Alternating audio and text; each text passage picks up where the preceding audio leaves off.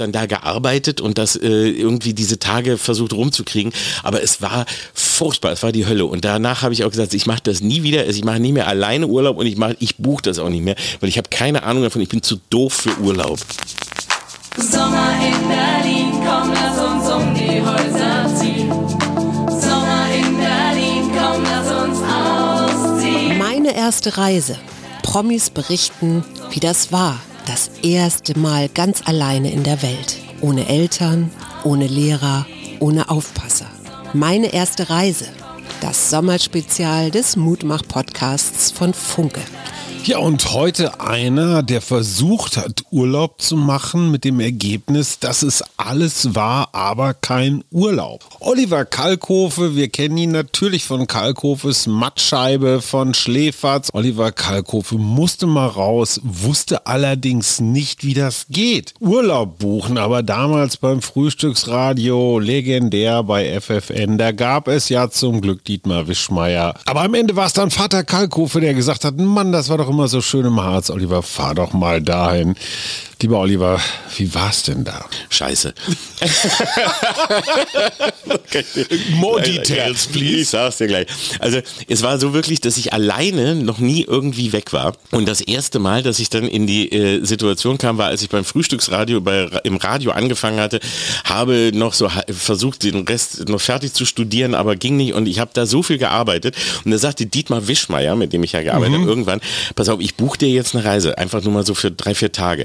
Da hat er das auch einmal gemacht. Das war dann also ein verlängertes Wochenende. Mhm. Dann gesagt, egal wohin, nur einfach Ruhe, du musst mal raus, du musst mal einfach Ruhe haben. Dann bin ich nach St. Peter-Ording.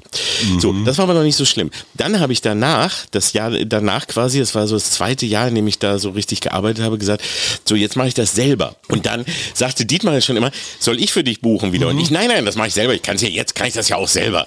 Ich war aber zu blöd dafür. Ich war noch nie in einem Reisebüro gewesen, ich hatte keine Ahnung. Und dann war plötzlich der, der, diese zwei Wochen, die ich hatte, waren plötzlich da und ich hatte mich um nichts gekümmert.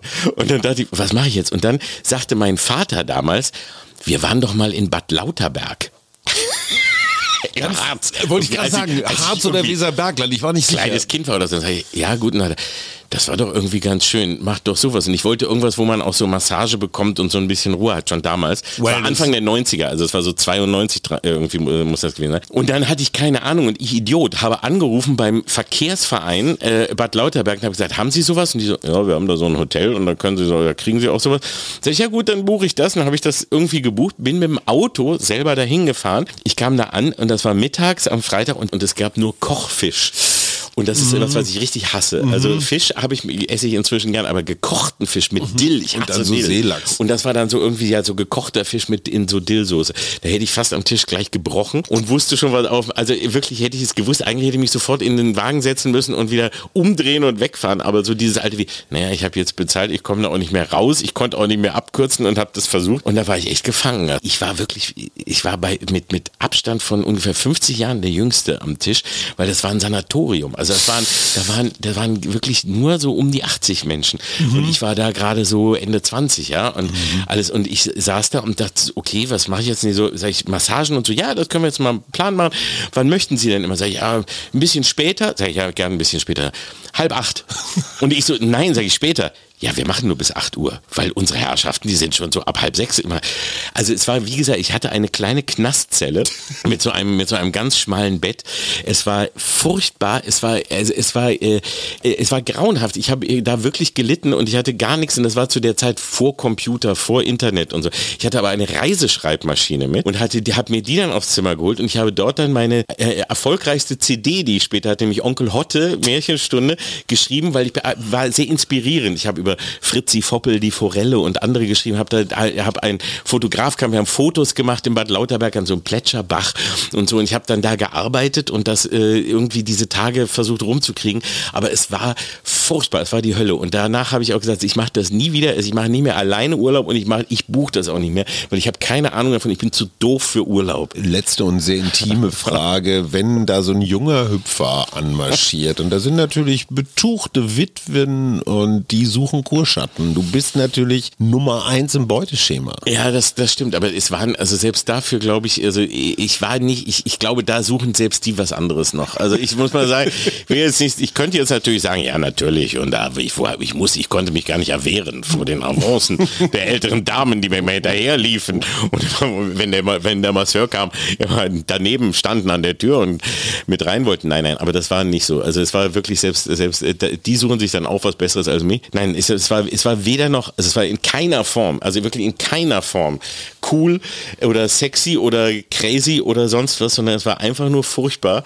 Aber ich habe, wie gesagt, es für die Arbeit genutzt. Ich kam mit einem fertigen CD-Manuskript mit Fotos und dem ganzen Konzept an, habe das also echt so, so gesehen sehr genossen und es hat sich echt gelohnt am Ende. Es war nur kein Urlaub.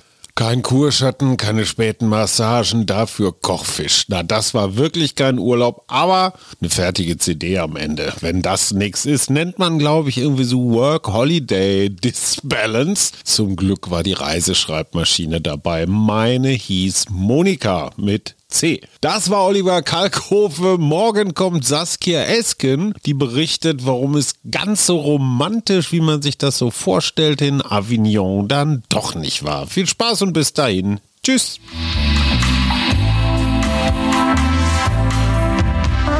Das war der Mutmach-Podcast von Funke. Unterstützt uns bei steady.fm, folgt uns auf Instagram oder hinterlasst gerne eine nette Bewertung. Wir hören uns.